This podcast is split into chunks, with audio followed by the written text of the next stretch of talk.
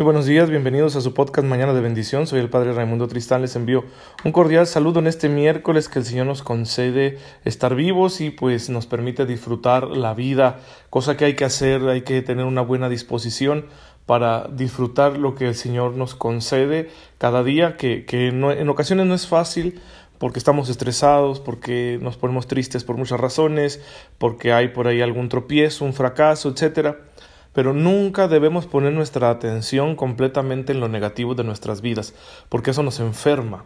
Siempre hay que, hay que tener capacidad de ver lo bueno y de agradecerlo y de disfrutarlo. Permítete gozar las cosas buenas que el Señor te concede en este día. Una vez más pedirles una disculpa porque el día de ayer no hubo podcast y este les va a llegar un poco tarde.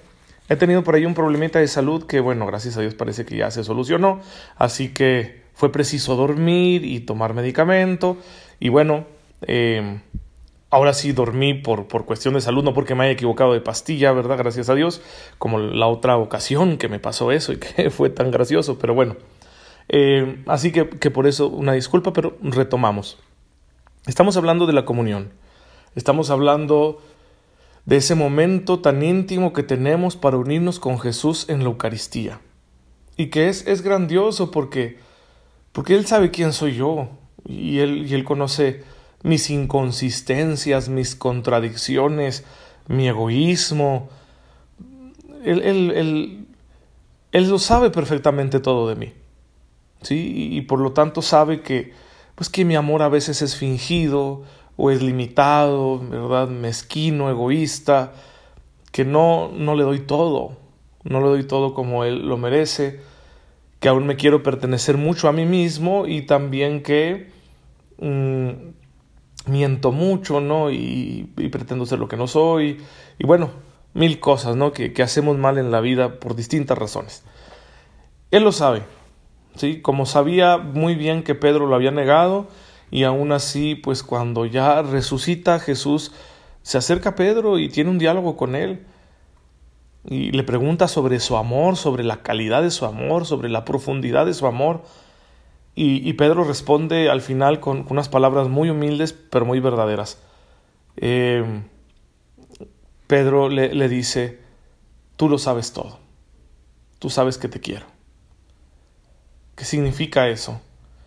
Tú me conoces muy bien y tú sabes que sí te quiero a pesar de mis errores, a pesar de mis inconsistencias, a pesar de mis negaciones y traiciones.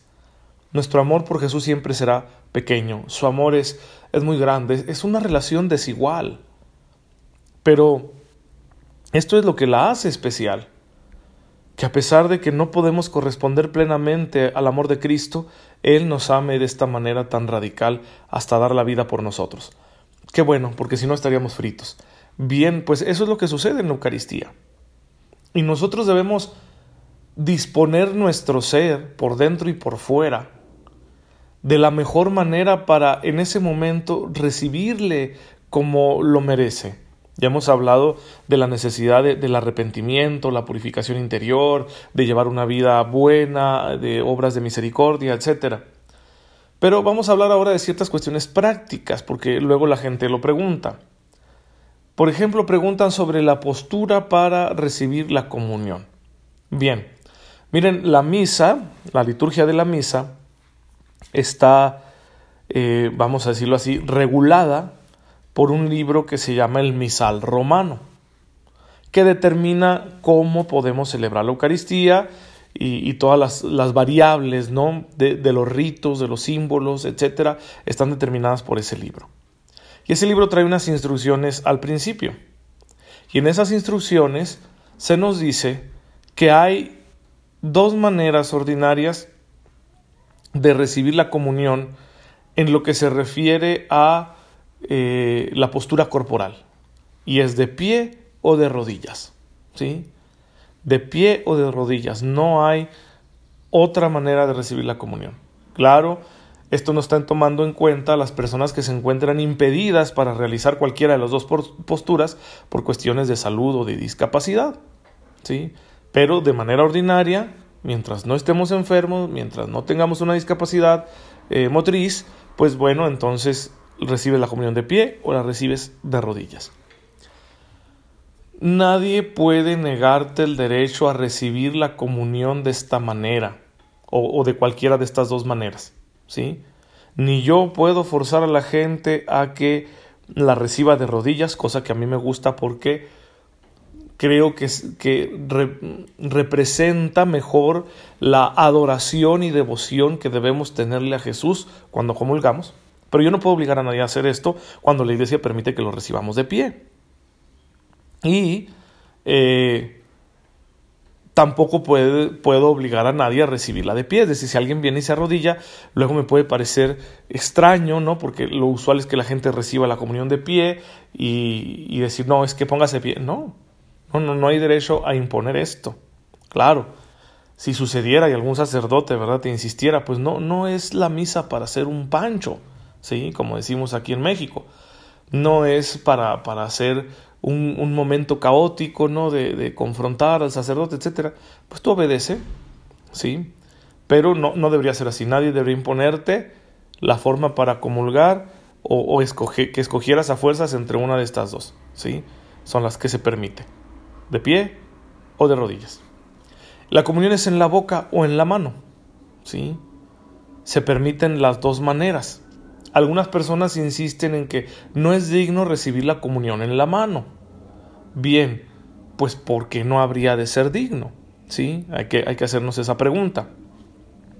Ya que en etapas, en, en, las primeras etapas de la vida de la iglesia, la comunión se recibía en la mano, al menos es lo que señalan los historiadores de la liturgia pero no como un apropiarse de la comunión, porque a veces tenemos este sentido, ¿no? Somos adultos y nos servimos la comida en la boca. No, eso es muy tonto, ¿sí?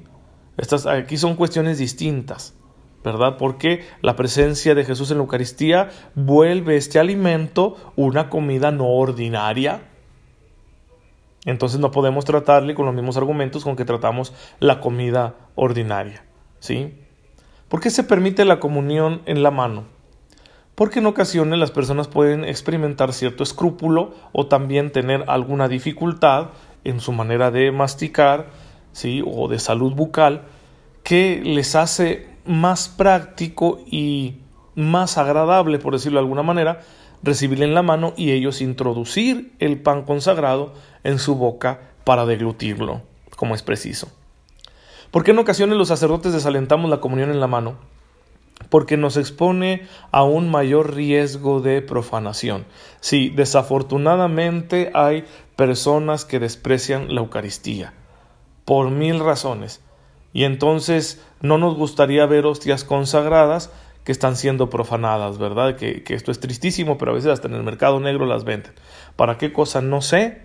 El asunto es que no está bien hacer eso y hay un mayor riesgo cuando la gente lo recibe en la mano que cuando lo recibe en la boca. ¿sí? Porque ya en la boca, inmediatamente en el contacto con la saliva, el, alimento, el alimento empieza a, a deshacerse, ¿verdad?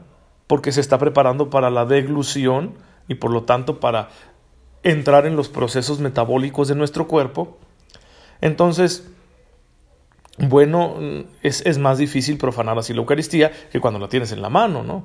Y que la recibes en la mano, te retires inmediatamente y nadie ve lo que haces y que podrías guardártela. Entonces, por ahí tenemos que tener mucho cuidado. Y por eso quizá en ocasiones los sacerdotes desalentamos la comunión en la mano. Pero si, si hay alguna razón por la cual tú quieres recibirla en la mano, adelante. Pero hay que hacerlo de manera apropiada. Lo usual que nos indican es poner la mano izquierda sobre la mano derecha con las palmas extendidas, presentarla a quien distribuye la comunión, nos va a poner la hostia consagrada en la palma de la mano izquierda y con mi mano derecha la voy a tomar y la voy a introducir en mi boca y luego vigilaré, que esto hay que hacerlo inmediatamente, ¿eh? no, no hay que llevarla paseando en procesión, ¿verdad? Jesús Eucaristía. Y vigilaré que en la punta de mis dedos y en mi palma no queden restos y si quedaran hay que retirarlos con la lengua, ¿sí? En ese sentido yo creo que sería muy conveniente hasta tener un paño eucarístico, Un, purificador que solo usáramos para el momento de comulgar, que de hecho en, en, una etapa histórica de la iglesia así se utilizó. El pan consagrado era depositado en las manos de los fieles, porque no eran hostias, sino panes más grandes, pero estos no, no, lo recibían sobre su piel, sino sobre un paño, ¿sí? Así que sería interesante eso, ¿verdad? Pero bueno, eh, ten mucho, mucho cuidado y con, cuando recibas la comunión en la mano. Eh, mientras vamos en, en esta procesión, en fila, hacia donde se encuentra el ministro distribuyendo la comunión, debemos guardar respeto. Nuestra postura corporal debe hablar de ese respeto. Es extraño, ¿verdad? Pero miren, socialmente hablando, ir con las manos en la bolsa no denota atención ni respeto. Por eso lo mejor es ir con las manos juntas. Antes de llegar al ministro que nos va a dar la comunión, hacer una reverencia. ¿Por qué digo antes? Porque el ministro lógicamente va a estar extendiendo la mano con la hostia consagrada hacia los fieles. Y si tú haces la reverencia en el mismo momento en que el ministro extiende la mano con la comunión para dártela, va a chocar tu cabeza con su mano. Te puedes tirar la hostia. Entonces mejor, mientras comulga la persona que está antes de ti, que ya está comulgando, ¿verdad? Tú estás inmediatamente atrás a la reverencia para que ya no tengas que hacerla cuando te acercas al ministro. Y eh, cuando llevamos las manos juntas, debemos tener cuidado, especialmente si se nos da la comunión bajo las dos especies, porque suelen acercarnos el cáliz con la sangre de Cristo, que es otra de las posibilidades que nos da la liturgia.